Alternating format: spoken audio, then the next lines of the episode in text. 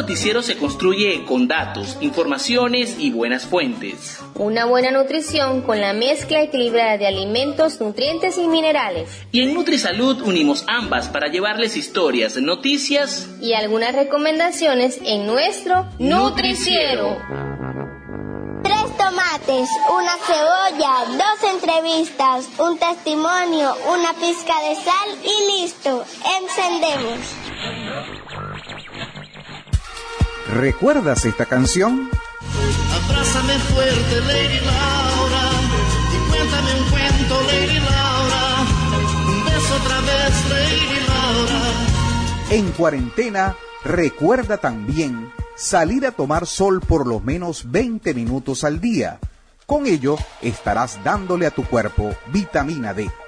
Esta es una producción del programa NutriSalud de la Asociación Civil Uniandes. Bienvenidas y bienvenidos al Nutriciero. Durante la Semana del Trabajo Humanitario, encontramos un testimonio de una chica que fue beneficiaria del comedor de Barrio Táchira en el estado Apure. Hoy en día es voluntaria de Caritas. Su lema es dar es mejor que recibir. Entre dormir en el suelo, desalojada de su vivienda y luchando con los problemas de salud de una de sus hijas. Aquí en Guadualito encontramos una historia de migración basada en la superación, fe y esperanza ella es Enjolis Piña, voluntaria de Cáritas, que todos los miércoles otorga un granito de arena para ayudar a los niños y niñas con desnutrición. Bueno, llegué a Guadalito ya hace cuatro años, el 5 de agosto cumplí cuatro años acá, emigrando de mi ciudad acá, decidí venirme en ese momento porque tenía un bebé enfermo. Una migrante que también trabaja con migrantes, ¿te ha tocado atender personas que han venido de otro sitio? Pues sí, mira, todos los miércoles cuando estoy acá Naturalmente atendemos de 100 personas, 150 personas y hasta 200. Y casi la mitad es de afuera. ¿Qué hago en mis dificultades como que para llenar, que no es solo lo económico, ¿no? sino para llenar mi corazón, llenarme de esperanzas?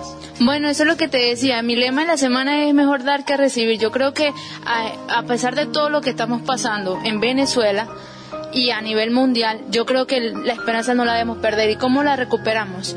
A, dando a otro de lo poquito que sabemos, de lo poquito que tenemos o de lo poquito que podemos conseguir. ¿Qué ha sido lo más difícil de emigrar? Buscar ayuda fue lo más difícil. Eso es lo que yo le digo a las personas acá cuando vienen los miércoles. No se limiten a, decir lo que necesitan porque no sabemos cuándo llega la oportunidad.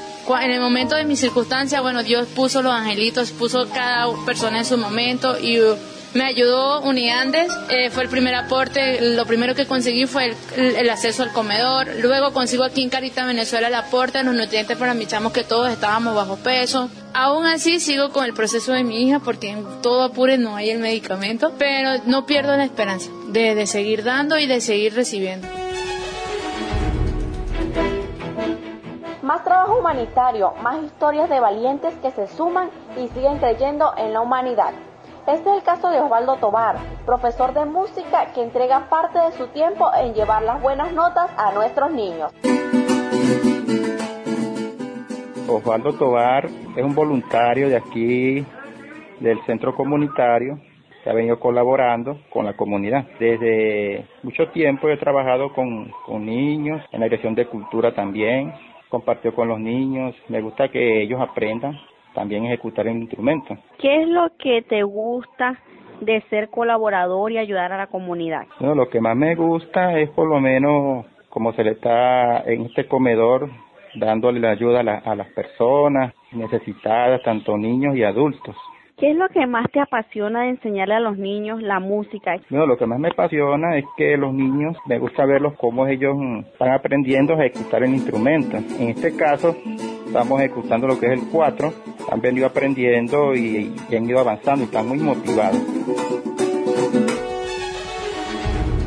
Nos ponemos el traje de buzo y nos sumergimos con los Nutritips del Nutriciero con Stephen Carrero. El día de hoy vamos a conversar un poco sobre algunas técnicas y algunas consideraciones especiales que, vamos, que deberíamos tener a la hora de manipular, atender la alimentación en nuestras casas y en nuestras cocinas.